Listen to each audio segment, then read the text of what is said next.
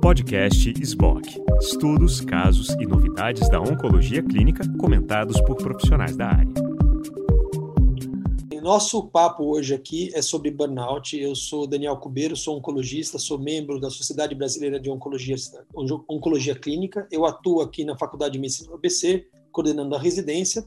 E hoje converso com o Dr. Marcelo Veras, que é psicanalista e psiquiatra, coordenador do Programa de Saúde Mental da Universidade Federal da Bahia. E a gente tem aí um, um assunto interessante, um assunto bastante é, envolvente, porque de alguma forma a gente, nós todos, nos vemos nessa situação de burnout e a gente vai aproveitar um pouquinho da experiência do Dr. Marcelo nessa área. É, eu tive contato um pouquinho com o tema, porque quando é, eu estava escolhendo um tema para o meu doutorado, eu acabei desembocando no burnout porque eu era e ainda sou coordenador da residência aqui no ABC. E aí a gente tinha um problema que a gente todos os anos vinha os residentes chegando no limite. E a gente foi ler a respeito e acabei fazendo meu doutorado com isso. E assim, por que, que a oncologia talvez tenha um pouco de relação com esse problema? Porque assim, além de ter todos os predicados que a gente precisa para caracterizar síndrome, ou seja, é uma síndrome que acontece quando a gente lida com pessoas, né? É, em especial no, durante o trabalho, é uma, em especial quando essas pessoas estão em situação de risco, isso é um fator de complicador porque lida com o emocional de quem está lidando com elas, tá certo? E apesar da oncologia ter tudo um pouco padronizado em termos de protocolos, a gente dá muitas más notícias e a gente vivencia muito essa questão dos pacientes nem sempre irem bem. Sem falar que existe aquela pressão do acesso, da falta de medicação, das dificuldades de, é, de fazer oncologia num país que faltam coisas.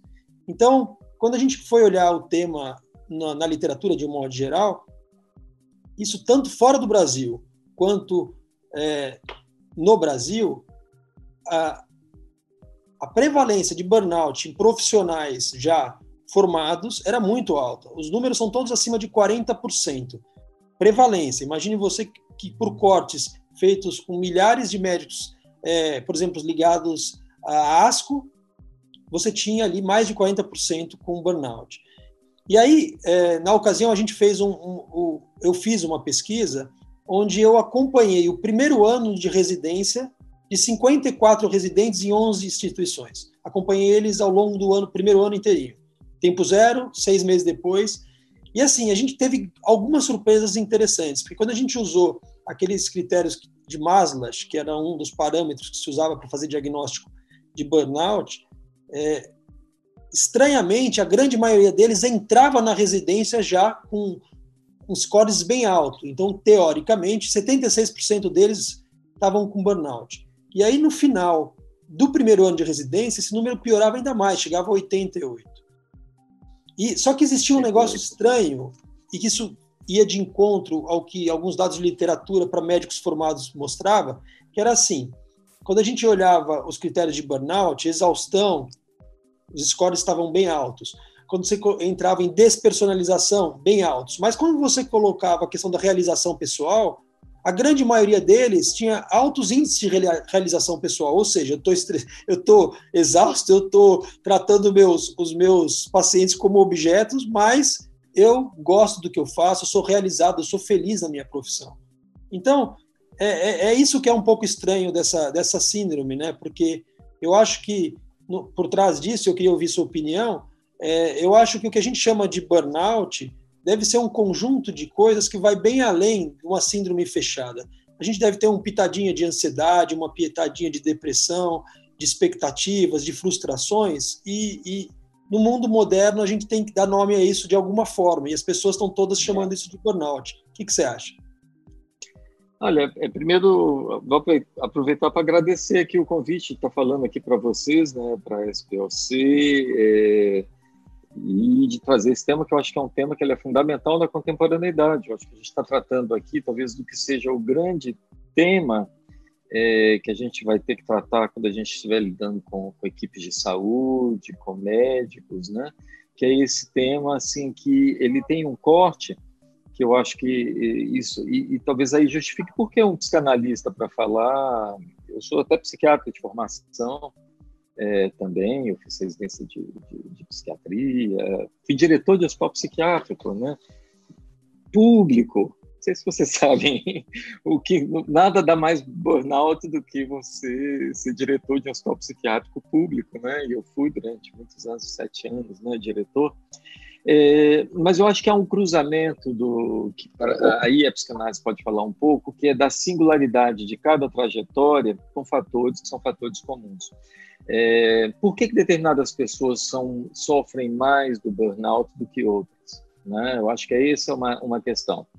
É, por que, que isso é importante? Porque isso vai nos permitir identificar um pouco, quando a gente for falar de burnout, que mecanismos, que dispositivos a gente tem que pensar para o todo e de que maneira a gente vai poder ressaltar a individualidade, a singularidade de cada pessoa afetada pelo burnout numa estrutura que é, né, é, como você falou, é muito bem delimitada por protocolos, por regras, por distanciamentos mais ou menos protocolares, por situações que são difíceis é, porque são vidas que estão atravessando uma situação sempre muito ainda cheia de cargas simbólicas. A gente depois pode falar um pouco mais desse ponto, né, do que significa ainda hoje a palavra câncer, tanto tempo depois. Mas, é, então, a psicanálise ela vai tentar decifrar um pouco o que, de que maneira a gente pode fazer uma leitura da contemporaneidade, uma leitura de, do, do que é talvez o discurso médico, a formação médica na contemporaneidade, do que significa também quem são essas pessoas que estão entrando. É, Para começar, eu vou talvez situar um pouco qual é a minha atividade atual, porque isso aí vai te responder também já um pouco, né, Daniel? Eu, eu atualmente eu sou coordenador do PSIL, que é o Programa de Saúde Mental e Bem-Estar da Universidade Federal da Bahia. Olha, o que, que é isso aí? É que, de uma certa maneira, eu lido com um grupo que, às vezes, chega a 40 pessoas, de psicanalistas, psicólogos, na sua grande maioria, que tentam dar conta das emergências e urgências subjetivas. O que é uma urgência subjetiva? É um burnout, aquela coisa que aparece de repente numa comunidade de 55 mil pessoas, né, que é o tamanho da, da, da comunidade da Universidade Federal da Bahia, e o que, que a gente identificou, por exemplo, nós que temos aqui na Bahia uma política de cotas bastante bem delineada nos últimos anos, onde a gente identificou que um nível altíssimo de burnout nos alunos do bacharelado interdisciplinar é, de saúde, que é algo que muito inspirado nos colleges americanos, né?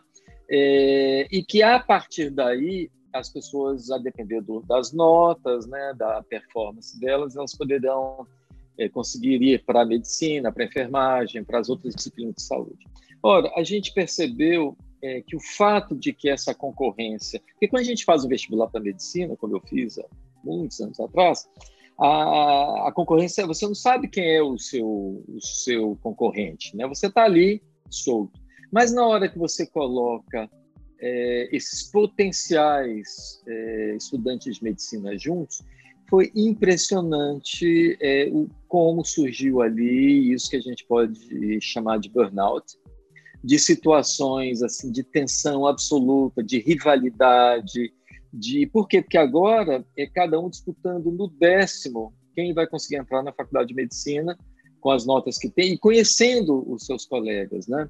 Então, nós vimos ali situações que depois, quando a gente vai, mais ou menos talvez como você tenha feito, só que a gente fez na etapa precedente, a gente pega esses jovens que estão no BI é, numa tensão absoluta e os que passam, que finalmente são os mais bem classificados, eles entram na faculdade de medicina e é impressionante como os próprios professores da faculdade de medicina falam que chegam sucateados eles chegam absolutamente exauridos, como se tivessem saído de uma prova muito, muito, muito tensa.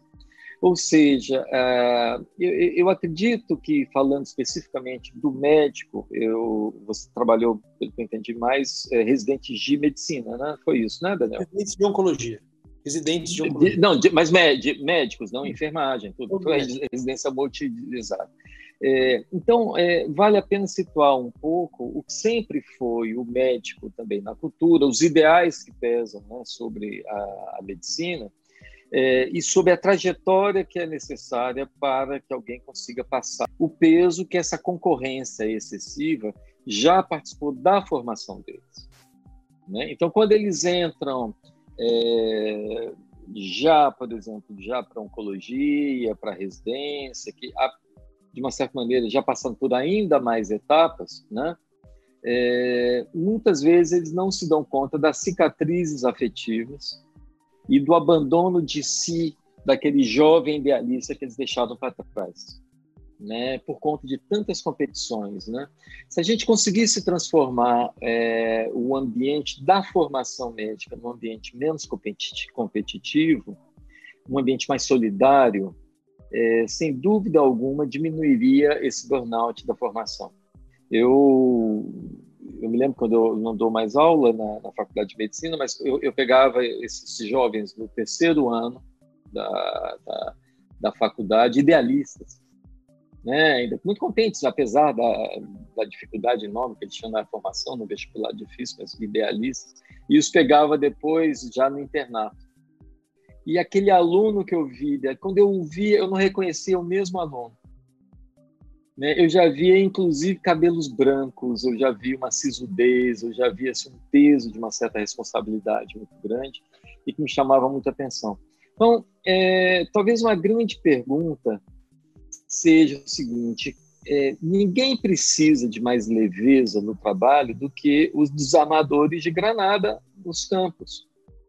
Ou seja, né, é exatamente porque estamos diante de situações é, muito difíceis e muito no limite, né? Existe um seriado que eu aconselho sempre as pessoas assistirem, que é raro a gente ter um seriado no Brasil que aborde esse tema, é chamado Sob Pressão, não sei se vocês já ouviram falar, é, que é um hospital público no Rio de Janeiro, e os médicos que trabalham nesse hospital. Eu gosto, gostei muito do seriado, porque mostra a vida como ela é, longe daqueles médicos idealizados, vindos daqueles, né, aquelas Grey's Anatomy, aquelas, não tem nada daquilo que quem faz isso no Brasil não é bem aquilo que encontrar, não. Mas, é, mas a gente percebe, de uma certa maneira, então, é, a necessidade de dispositivos é, que tornem um pouco mais leve o cotidiano. Né? E diga. É assim, trazendo um pouquinho para o universo além, né, da oncologia, porque a gente está lá na graduação, passando pela residência, chegando na oncologia, e, e a gente percebe que já na nossa formação, desde a faculdade, os primeiros plantões, depois a residência, a maneira como as coisas são conduzidas, nós somos treinados para ter resiliência, para a gente aguentar mais. Isso, de certa forma, até se traduz quando a gente olha em alguns, em alguns dos instrumentos que se usa para medir burnout, onde os scores para médicos já são mais altos. Ou seja, para considerar burnout, por exemplo, no médico, eu vou usar um score superior ao que eu usaria em outras profissões. Né? E, e, o que é interessante é que, apesar de, desse processo longo que a gente tem de treinamento e resiliência, depois que a gente se forma, depois de muitos anos, a gente carrega isso no nosso dia a dia, né? Então, apesar da gente ser treinado, a gente não aprende, parece, lá na frente, a equilibrar as coisas entre a pressão do trabalho, o nível de responsabilidade e oncologia. Não que tenha mais responsabilidade, mas talvez vivencie muitas histórias tristes e comunicações dolorosas, e talvez a gente tenha ainda, mesmo com cabelos brancos, dificuldade de lidar com essa angústia da vida, né? De nem tudo estar tá ao meu alcance do jeito que eu gostaria nem sempre o desfecho é como eu gostaria, e eu continuo sob pressão como todos estamos. E a vida segue. E a gente às vezes se sente atropelado por isso, né? Então, queria ouvir de você esse, esse, esse, novo, esse outro lado, essa outra ponta.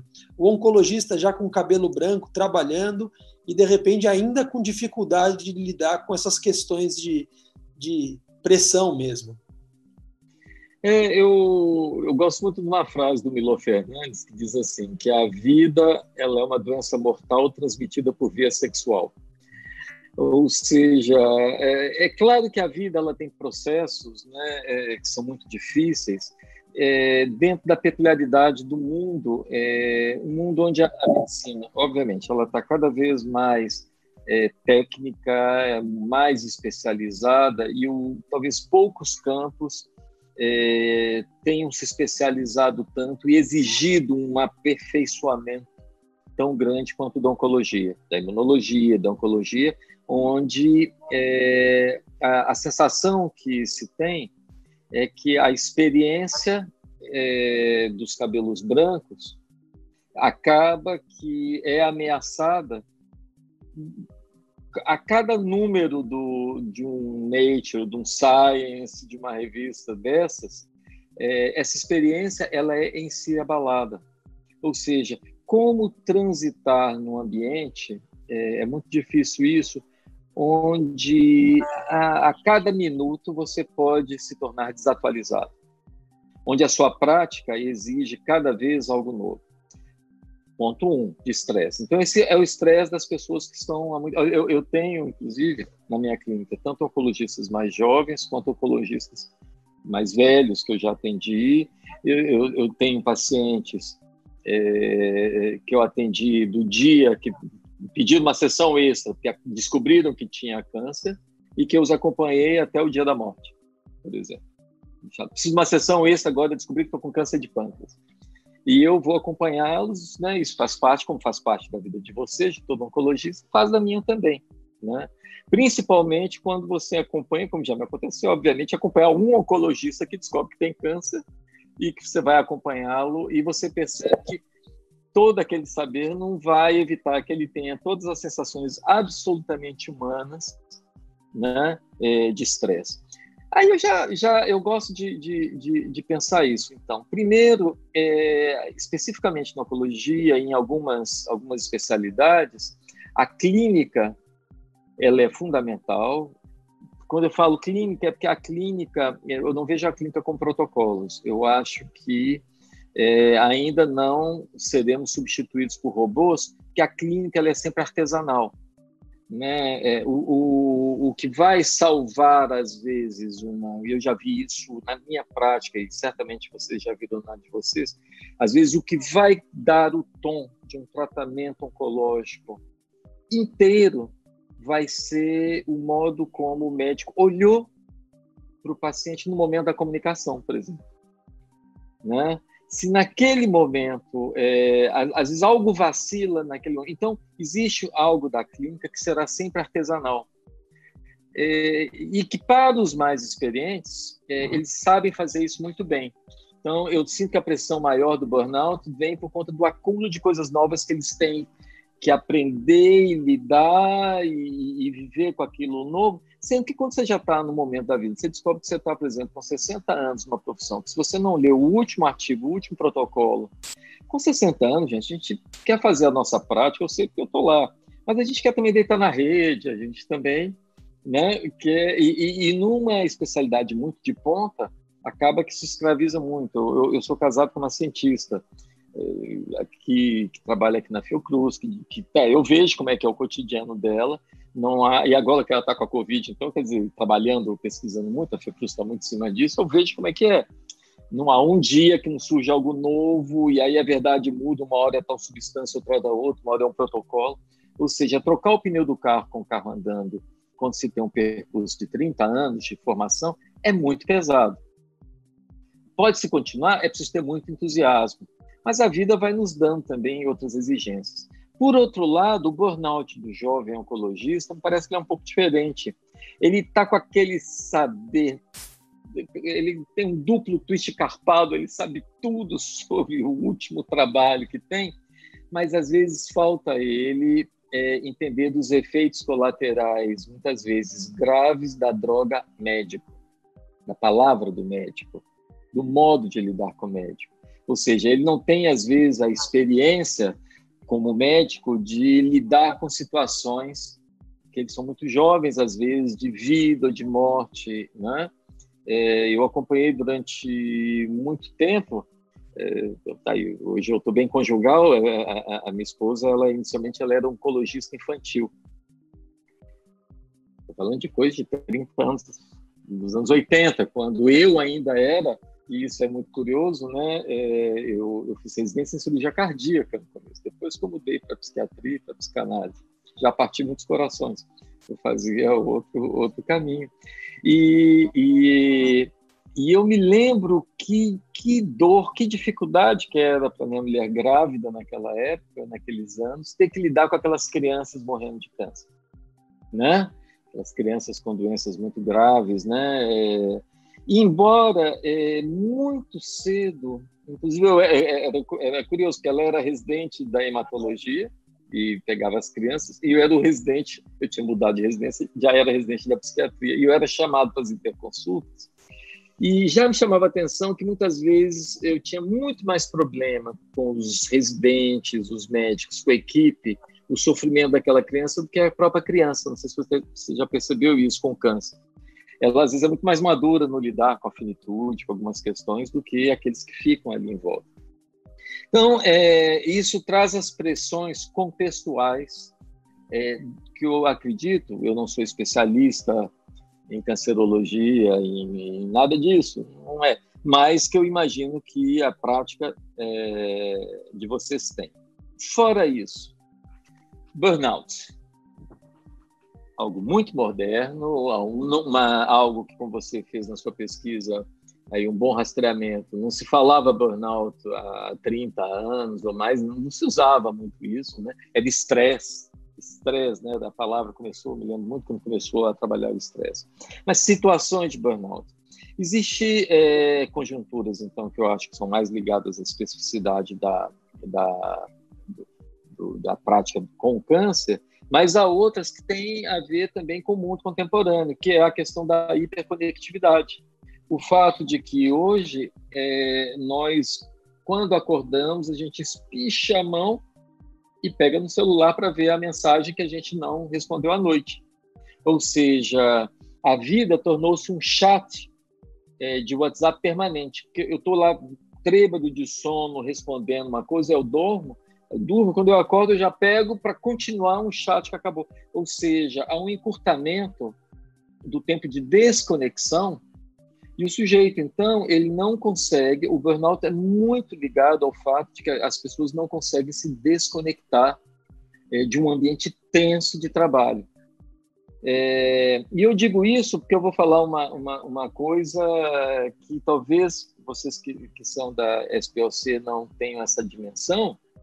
É, eu que lido com a Universidade Federal e, e, então com várias escolas, várias faculdades, né, porque tem de tudo ali, é, ninguém imagina que um ambiente extremamente tenso, por exemplo, é a escola de dança. Todo mundo pensa, ah, dança é legal, você se distrai, o corpo. Burnout, burnout no sentido mesmo de estresse enorme do mesmo jeito. Né? Ou seja, tensões enormes ocorrendo ali.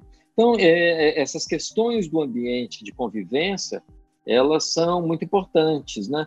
É, ou seja, perdemos completamente a, a linha divisória do que é abrir a porta da casa, entrar em casa e se desconectar. Médico nunca nunca conseguiu romper 100%.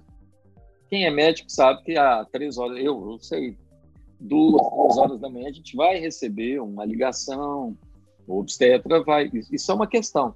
Mas agora é, a, a impressão que temos é que é um contínuo, ou seja, quebrou-se completamente a barreira da intimidade. A gente sabe que carga de trabalho vai estar relacionada ao desenvolvimento de burnout, lidar com situações difíceis, lidar com pessoas. A lista de, de todos os médicos, na verdade, né? E no fundo, no fundo, a gente caminha para chegar à conclusão que o mundo ele é assim, ponto, e a gente não vai conseguir mudá-lo. Então, talvez a gente devesse olhar para nós mesmos e começar, talvez, entender os nossos limites, aquilo que, de fato, faz com que passemos os nossos limites e criar barreiras de proteção, né? Eu digo isso por quê? Porque eu, eu vivencio, tá? isso em especial na residência médica, uma expectativa de alguns, imaginando que saindo de férias, saindo de. descansando uma semana, um mês, que as coisas se resolverão. E é interessante porque a literatura já mostrou, inclusive, isso com clareza. As pessoas saem de férias, de fato elas vão melhorar dos sintomas, porque burnout tem a ver com o ambiente de trabalho, mas não demora um mês da volta e todos estarão como estavam antes, né? Então, de novo, a gente entra no, no, numa corrida circular, né? Eu fico entendendo todo o problema, boa parte do problema não está na minha alça de, de resolução, não, não, depende do que eu quero, o mundo continuar, continuará sendo assim. Então só nos resta olhar para nós, nós mesmos, né? E talvez quem não consegue fazer isso sozinho, o que é uma tarefa árdua, aí a literatura também mostra que talvez os caminhos de uma ajuda, um apoio psicológico, alguém que possa ajudar nessas reflexões, faça toda a diferença, né? Como é que você vê isso? Então, conta para a gente da sua experiência com os oncologistas que passam no seu divã. É, esse até não era um oncologista, mas eu já, eu, já ouvi isso de várias pessoas. É, tem pessoas, não é a questão nem das férias. É, eu, eu, eu, tenho mais de um caso, por exemplo, que a musiquinha do Fantástico, que é aquele programa que passa domingo à noite, dá uma sensação de desespero enorme nas pessoas. São pessoas que no domingo começam a ter uma tristeza, começam a ter uma ansiedade, porque vai vir a segunda-feira.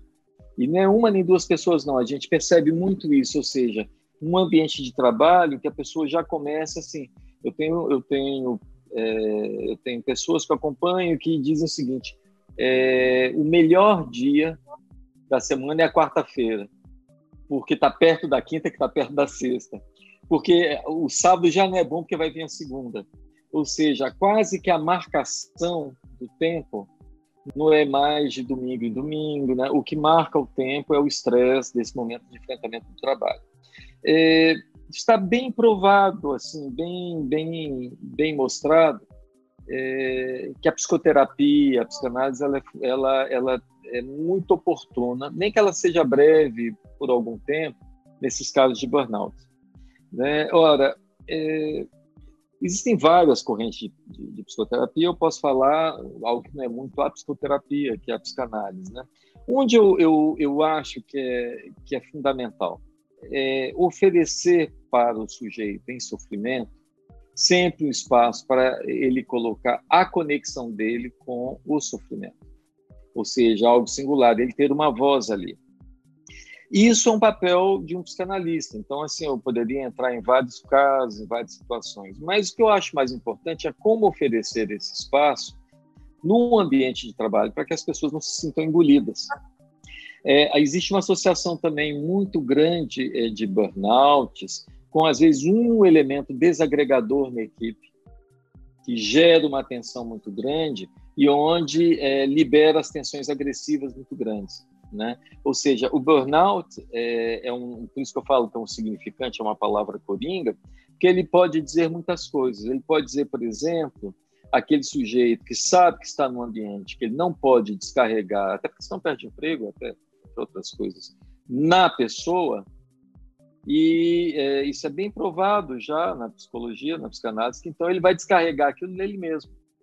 Então, muitas vezes a agressividade sobre si, ou então, pior, agressividade na clínica, no ato que ele faz, nessa transferência, vem da impossibilidade de verbalizar, é, às vezes para um chefe, às vezes para um colega, às vezes para alguém que está ali, a tensão que está sofrendo. E é impressionante como as equipes que valorizam um espaço para a palavra. Eu não gosto muito nem daquela história de vamos todos confessar, eu não acho que tenha que ser um confessionário. Mas, por exemplo, a, eu participei durante anos, até porque, como eu tive essa passagem da, de ser intensivista para ser psiquiatra, mas eu ainda, mesmo sendo psiquiatra e psicanalista, eu dei muitos anos ainda plantão em, em, UTI, é, tanto na Bahia quanto na França, quando eu fui fazer minha especialização na França. É, eu sempre instituí a prática de, em algum momento, as pessoas têm que ter um espaço para conversar das suas dificuldades. As equipes têm que ter um espaço onde elas possam falar, ou seja, tem que ser incluído é, nas rotinas o espaço onde as equipes elas possam conversar e aí é, a, a, às vezes uma pessoa de fora faz a diferença. Se essa conversa, eu, eu participava muito, sempre fiz isso durante muito tempo, é, eu, eu falava assim, olha, eu não quero fazer parte da equipe, mas eu quero conversar com a equipe uma vez por, é, por semana, né? Quem quiser vem, porta está aberta ali, vocês vai, uns não podiam, vai. E a gente sempre começava a colocar casos, colocava situações. E a gente viu tanto que às vezes uma situação clínica específica angustiava a equipe inteira.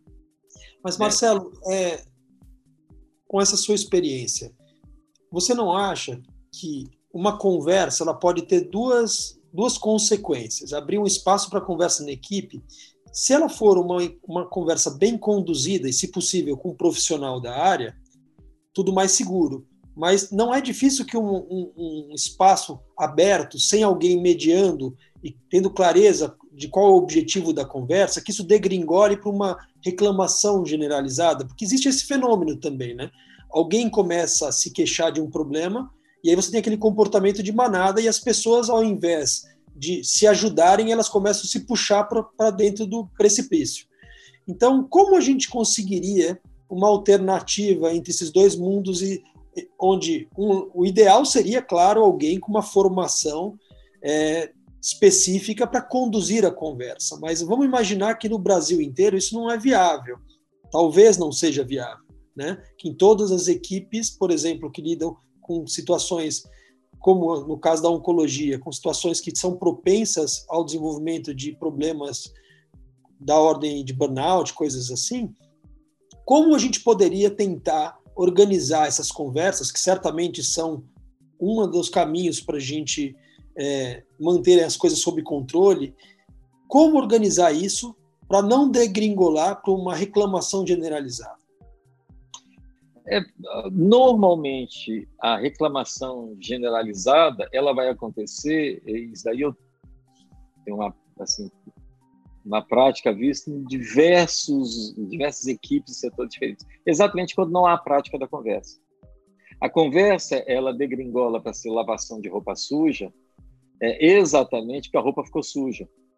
É, quando você, você tem uma equipe que a prática da palavra é facultada, quando você consegue instaurar um dispositivo, por exemplo, os lugares mais tensos, é, onde crise, é, é, é, claro, quando chega um ponto de chamarem alguém de fora para tentar mediar, é que a crise já está instalada, na, na grande maioria das vezes. Né? Poucas pessoas. Agora não, agora quase que todas as clínicas de oncologia têm um psicólogo, tem já uma literatura farta a respeito, já tem uma formação eu sei bastante que isso já está bem desenvolvido no mundo como todo. A humanização desses tratamentos ela, inclui as equipes. Mas é, o que a gente percebe é o avesso.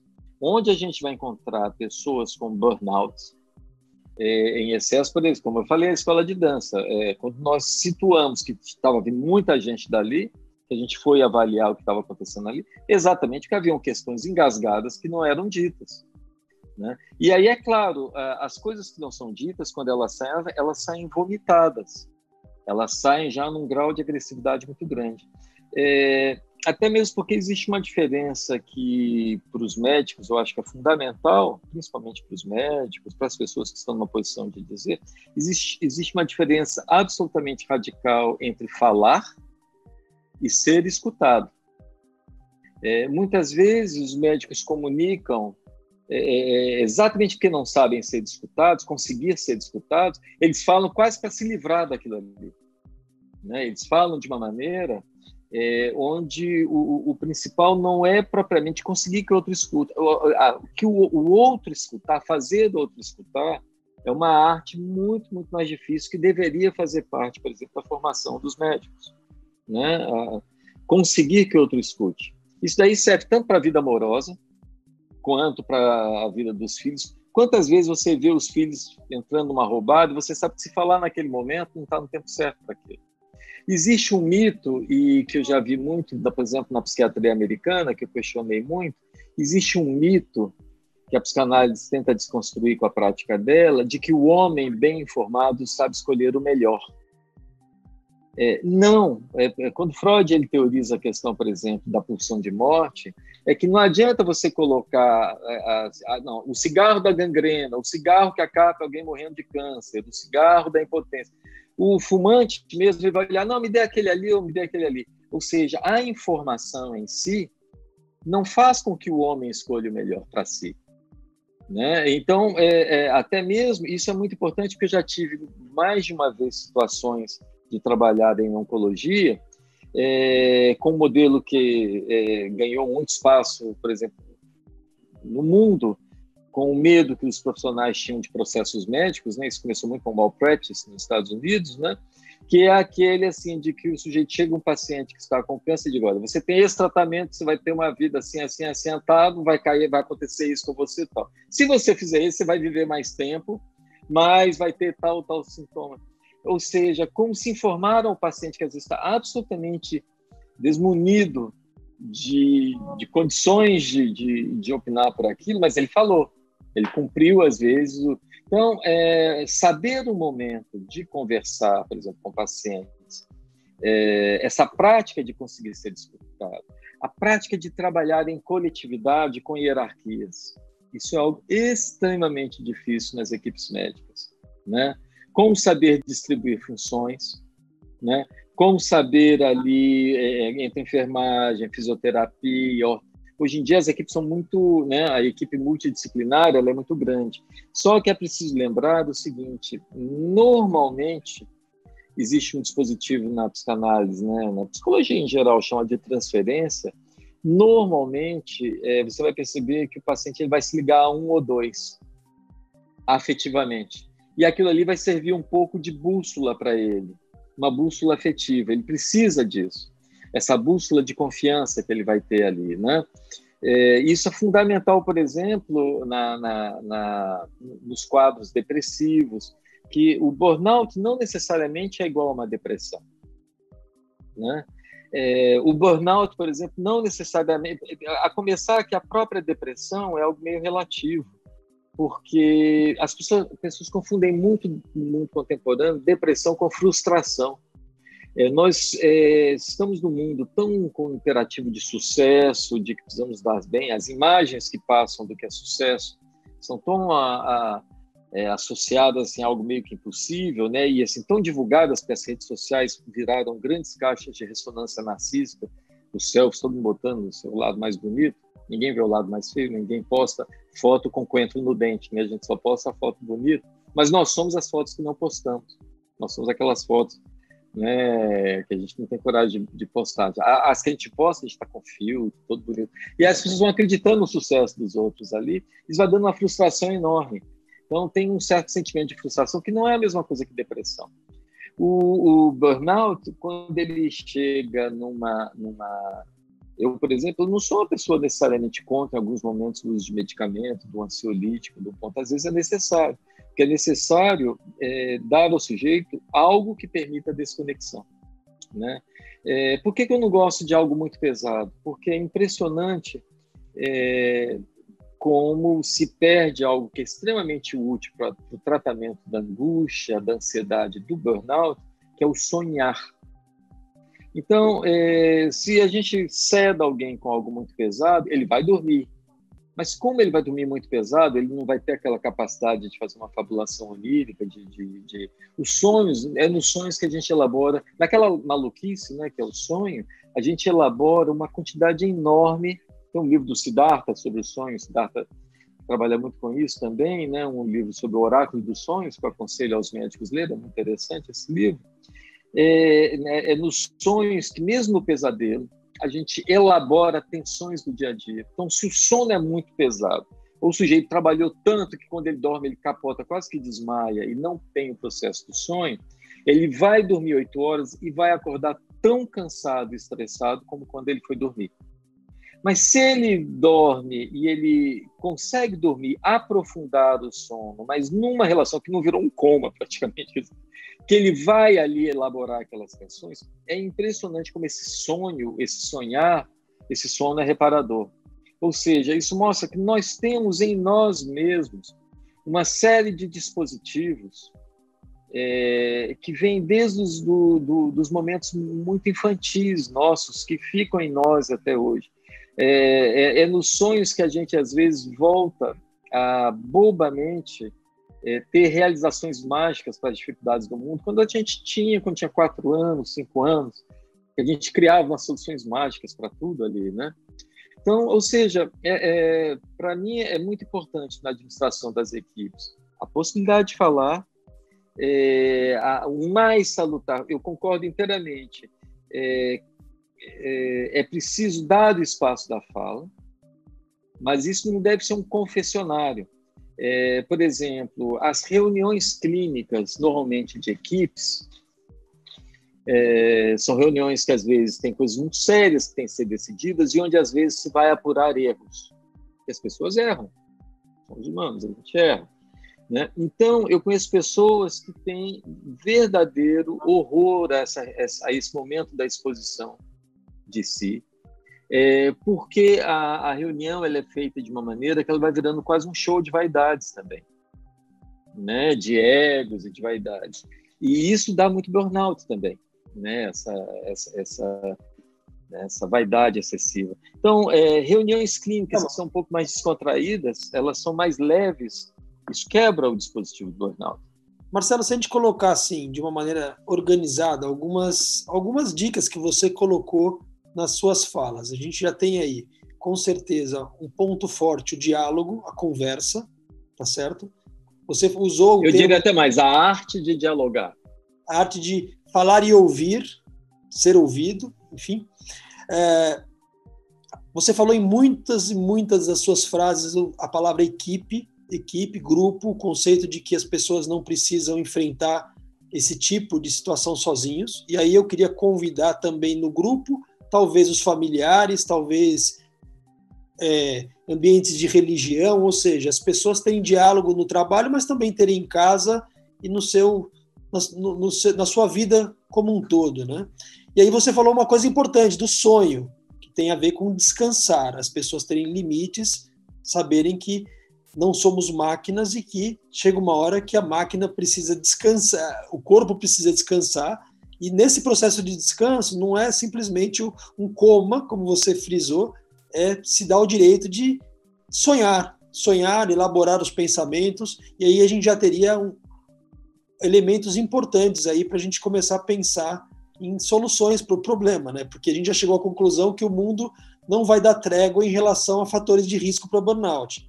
Então, talvez olhando para nós mesmos, a gente possa achar soluções, né? Exato. É, o, tem, tem questões que a gente vai percebendo é, que são mais sutis até que vão entrando na vida da gente com relação à, à hiperconectividade, que é o seguinte, tem uma, uma, pesquisa que eu acho muito interessante que foi feita nos Estados Unidos, depois posso passar para você a referência, de uma equipe que espelhou durante algum um certo período o, a tela dos, dos smartphones de um grupo, salvo engano, de 19 a 29 anos, para observar como essas pessoas se comportam é, nas suas telas dos smartphones. E se descobriu que a média de tempo que se fica na mesma tela do smartphone é 10 segundos. Ou seja, a cada 10 segundos, você está vendo uma imagem, você muda, está vendo algo no Instagram, você muda, está lendo um texto, você muda. 10 segundos é muito pouco. Por quê? Porque a temporalidade do sujeito ela é feita da seguinte maneira: é, instante de ver, um tempo para compreender e um momento de concluir. O que, que significa isso? É, o instante de ver e o momento de concluir são meus. Eu vejo, eu concluo. Mas o tempo para compreender é o tempo da dialética, que é o tempo que eu dialogo psicologicamente com os outros que estão na minha mente. Ou seja, eu estou numa rua de noite, eu vejo uma pessoa se aproximando, instante de ver. Aí vem o tempo para compreender. Não, pera lá, essa rua é segura, eu acho que não tem problema nenhum. Ah, não, mas fulano me disse que teve um assalto aqui sim. Não, mas deixa eu ver, tem um guarda. Ou seja, esse é o tempo para compreender. Depois, olha, tá tranquilo, eu vou continuar aqui. Ou então, melhor arrancar o carro e ir embora. Se o tempo para compreender é só de 10 segundos, isso é a média desse grupo, que é a média praticamente mundial, isso mostra que nós encurtamos o tempo de pensar e nós estamos cada vez mais vendo e agindo, vendo e agindo. Então, uma coisa que me chamou muita atenção são pessoas com pós-doutorado compartilhando fake news absolutamente inverossímeis. Ou seja, ela mal viu e ela já está compartilhando, por exemplo. Se ela tivesse parado para refletir um pouco, ela veria que não teria o mínimo sentido aquilo ali. Mas isso mostra é, que o que é quando a gente perde o tempo para compreender, quando a gente encolhe o tempo para compreender, nós estamos encolhendo sutilmente o tempo do outro. Ou seja, não sei se você percebe isso, nós não estamos mais escutando o outro. Fizeram um outro trabalho muito interessante, pegaram um grupo de pessoas com diagnóstico de depressão e um grupo de pessoas sem diagnóstico de depressão, e foram as redes sociais dessas pessoas recuaram, sob autorização naturalmente, dois, três anos, um período. E se descobriu uma coisa muito interessante: as pessoas que estavam bem, que não estavam deprimidas ou com burnout ou com nada disso, elas usavam as redes sociais para se divertir. Mas aquele outro grupo que estava deprimido, que usava as redes sociais, a grande maioria usava a rede social achando que ia ter alguém para ajudar do outro lado da linha mesmo. Acreditou que a rede social era feita para comunicar, estavam pedindo ajuda ali e não estavam encontrando. Porque as redes sociais elas estavam se convertendo exatamente numa caixa, caixa de ressonância narcísica. Qual é, talvez, a, a na grande... lista, Marcelo, na nossa lista aqui de caminhos, né? Então, a gente já tinha três fatores de proteção e você colocou um quarto aí, que talvez seja a desconexão. E, e a atenção de que a, a rede social não é solução, ela tende a ser problema, então. Porque ela é uma diversão para quem está bem, mas para quem tá, não está bem, ela vai agravar, provavelmente, os sintomas, a ansiedade, o desconforto. Sabe por quê? Porque é, o mundo de uns 20 anos para cá, nós estamos permanentemente sob o olhar do outro e vendo câmeras. E, então, o que, que acontece? De tanto ver, a gente desaprendeu a enxergar. É, é, é, na hora que você pega, por exemplo, uma criança pequena, uma criança de oito meses, sete meses, a primeira coisa que você faz é dar um tablet para ela. Né? Existe uma neurologista, Susan Greenfield, que trabalha bem isso. É, talvez a, aquela, aquele momento seria melhor dar para ela massinha, para ela entender a tridimensionalidade real, e não ela aprender a tridimensionalidade em duas dimensões apenas e a terceira ser virtual. A gente vai perceber que isso vai influenciar a, é, não só é, a, os jovens, que são cada vez mais mergulhados na pornografia virtual, né? É, que sabem tudo sobre o, o, o, o, sexo, mas que não sabem o que fazer com a massinha que é o corpo do outro. Desaprenderam. Tanto é que o grande problema é que essa, essa juventude sabe tudo sobre sexo e não consegue fazer sexo. O maior problema de saúde, um dos maiores problemas de saúde pública no Japão é que mais de 40% de homens e mulheres acima de 29 anos de idade são virgens e não querem ter relação sexual.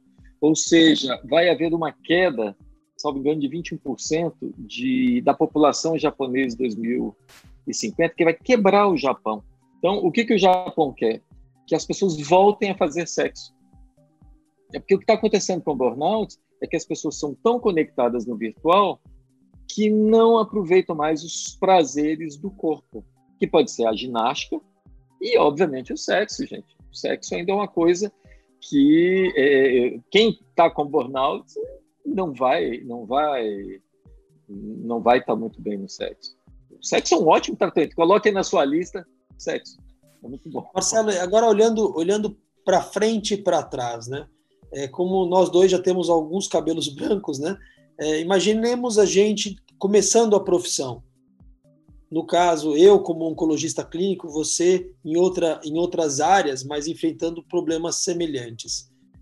Hoje, hoje, quando você olha para você com a sua maturidade, o que, que você faz de melhor em relação ao que você costumava fazer antes, para se proteger desses, desses problemas de burnout, inclusive? Ah, você quer uma dica minha, né? Bom, eu já dei Pô, uma que a gente começou a falar. Você, em relação ao Marcelo de décadas atrás, o que, que você mudou para melhor? em você? Ah, ah, eu mudei algumas coisas. Assim. A primeira coisa foi que eu, eu fiz análise muito cedo, que eu me casei muito cedo. Então, é, eu, eu tenho eu já tenho uma neta de seis anos. É, minha vida começou muito cedo. É, mas eu, eu, por exemplo, eu sempre, eu, eu nunca fui muito contente com situações é, que me, me prendiam muito. É, eu gostava de cirurgia cardíaca, mas os protocolos para mim eles não me deixavam fazer a coisa que eu mais gostava, que era ouvir as pessoas. Eu gostava muito de ouvir as pessoas. Eu me lembro, eu estava um dia na cirurgia de aneurisma de secante de aorta, que um residente no campo de aneurisma de secante só cabe a mão, ele, ele fica assim quase que de costas, porque o cirurgião principal está operando, não cabe. Ele abre a mão, fecha. Foram seis horas. Eu ali, depois eu falei, foi o decisivo. Tinha uma janelinha que eu vi o céu. Eu falei, agora eu vou, eu vou mudar. Ou seja, o que, o que mudou daquele jovem é, para hoje, primeiro é, é, que toda a minha vida em si é, foi uma tentativa de aprender a escutar o outro melhor. E depois, o mais importante, é, eu nunca levei muito a sério, eu sempre levei muito a sério tudo que eu fiz e faço, mas eu nunca levei muito a sério é, a ideia de que eu não tenha erros. E, e eu, eu, sou, eu sou muito. Eu, eu aceito até hoje os meus erros. Ah, eu, eu, diria um pouco, a Lise da Silveira, ela diz uma frase que eu uso muito para os meus pacientes: não se curem demais da conta. Né? Ou como talvez a Clarice Lispector falava mais ou menos assim, olha, eu vou segurar meus defeitos aqui, que eu não sei qual defeito segura o prédio inteiro, de repente eu tiro o defeito e desaba tudo. Ou seja, é, é, é lidar um pouco com as imperfeições é muito, é muito importante. Eu já fui mais intolerante do que sou agora, né? É, eu eu que fui de São Paulo, morei na França, fui intensivista, eu, o pessoal sempre tirava muito sarro da minha cara, porque agora você virou baiano e, e, e ficam tirando sarro da minha cara dizendo que baiano é preguiçoso. Ah, e eu sempre digo é verdade, porque talvez uma das maiores lições que eu aprendi é, na Bahia e que eu levo isso a sério até hoje é o seguinte: é uma, um, é uma frase que diz assim: nunca faça hoje o que você pode fazer amanhã, que de repente amanhã não precisa fazer. Às vezes a gente faz coisa demais, entendeu? Vai, virando, vai, vai tendo que fazer, fazer, fazer. Espera um pouco, né? É, você viu, eu falei de 10 segundos para você tomar uma decisão na vida virtual. Isso significa que nós desaprendemos a enxergar, nós desaprendemos a esperar, nós temos uma fobia do tempo lento, né? Nós desaprendemos a deixar é, a, que o rio passe um pouco, né? Essa hiperconectividade faz com que, por exemplo, eu, eu, eu digo assim que assim como a gente ensina para as crianças, para minha neta agora, de, aí que mora em São Paulo, que tem seis anos, é, é preciso que elas não aprendam só a gramática, mas algo que eu acho que é fundamental para esses jovens, como, como minha neta, que uma vez eu dei um livro para ela, ela ficou tentando abrir o livro em papel assim com o dedo que ela não entendeu que aquilo ali não, não ampliava como no iPhone, é que é preciso ensinar a gramática do olhar, porque essas crianças veem tantas telas que elas desaprenderam a enxergar e a fotografia é bom para isso. Então, olha, ensinem nas escolas fotografia, porque foto... o que é fotografia? É uma criança pegar e dizer, olha, eu enquadrei esse olhar, eu dei o enquadramento para o visível, né? E isso é muito bom, porque uma das coisas também que dá muito burnout é quando nós estamos, inclusive é uma das dos sintomas do burnout é que a pessoa está num lugar e ela não consegue mais encontrar o tempo e o espaço. É quando o burnout mais se aproxima da síndrome de pânico. O que é a síndrome de pânico? Assim, a, não sei se vocês já perceberam, a, a psicanálise mostra isso muito bem. A fobia, o medo, já é um tratamento para a síndrome de, de pânico. Porque o medo é o seguinte: eu tenho medo de cachorro, o cachorro está lá fora, então eu não vou lá fora. Enquanto a angústia é o seguinte: eu não sei para onde correr, eu sei que eu preciso sair de onde eu estou, mas eu não sei para onde ir. É, eu não sei que horas aquilo vai acontecer. Então, se eu tenho fobia do galo cantando no dia seguinte, eu já fico com medo agora, mas eu sei que é no dia seguinte que o galo vai cantar. A angústia é exatamente a falta de possibilidades de você introduzir essa sua, esse sofrimento corpóreo que você tem no tempo e no espaço. Por isso que uma das coisas que mais sofrem é, as pessoas que têm síndrome do pânico é que elas não sabem quando vai ter de novo. Algumas chegam a dizer, olha, eu quero até ter logo a síndrome do pânico de novo, que aí eu sei que ela já passou. Porque eles não conseguem ter a régua e o compasso da angústia. Então, o burnout muitas vezes vai acontecer quando a gente está numa situação de trabalho tensa, difícil, e a gente se despersonaliza um pouco, a gente não sabe mais ali o que a gente é naquilo ali. A gente sabe que tem que agir, mas não sabe como agir.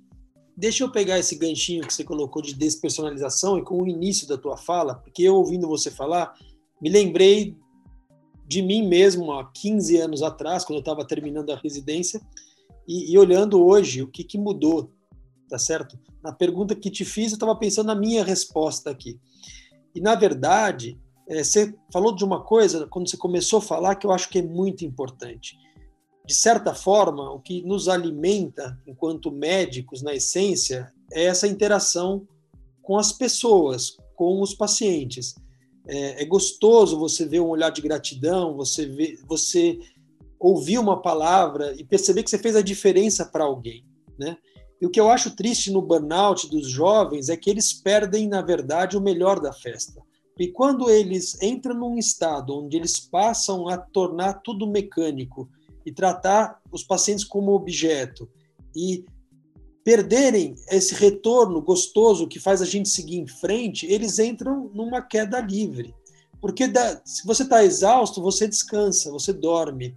Mas se você lida com as coisas sem paixão, sem prazer, se você não tem o gostinho de ouvir o elogio, o olhar, e se sentir útil, fica tudo mais difícil, né? Fica mais difícil. Então eu percebo hoje em mim, quando eu olho para trás, quem me conhece sabe, eu não, eu não parei de trabalhar, eu, eu continuo sendo um pouco workaholic e tal, é, mas isso não é a parte que me deixaria fora daquilo que sou e, e de fato me caracterizaria enquanto burnout. Mas o momento que eu, que eu, de alguma forma, tratasse alguém como um objeto e aquilo tornasse algo mecânico, acabaria a medicina para mim. E eu acho que é isso que a gente tem que tomar cuidado, porque no fundo, no fundo, quanto mais eu tomo cuidado de tratar o outro bem e tratar o outro como ser humano, mais eu me torno ser humano e me sinto ser humano. E fico longe do burnout, é o meu escudo. Então, bem da verdade, que nada melhor que para um dia difícil, um dia é, estressante, um dia que você está prestes a realmente sair de si, uma consulta onde você sente o carinho do paciente. Aí é interessante, tudo acaba, você volta para casa bem, como se você tivesse pronto para a batalha do dia seguinte, né? Eu acho que aquele exemplo que você falou no começo da nossa conversa, de que as pessoas têm um circuito de, de fobia do domingo, da quarta até o domingo, e não querem entrar na próxima semana, é porque eles perderam o prazer com que eles fazem, né? com aquilo que eles fazem. Se eles vissem na segunda-feira a chance de encontrar o próximo paciente que vai dar a eles esse gostinho de valeu a pena, eles queriam logo chegar na segunda-feira, né? Então isso é uma coisa muito legal, porque assim a gente já está caminhando para o nosso fim da nossa conversa, mas a gente passou por muitos caminhos e deu coisas bastante claras e, e transparentes de como as pessoas têm que lidar com o problema. E todas essas respostas, elas estão todas nelas mesmas, né? Claro, com ajuda, com conversa, às vezes com ajuda profissional, mas o mundo, ninguém aqui falou que o mundo ia mudar, que o mundo seria mais gentil, mas a gente falou que daria para a gente seguir em frente, mesmo com o mundo como está e sendo feliz, sendo contente e não necessariamente sucumbindo aí numa síndrome dessas qualquer.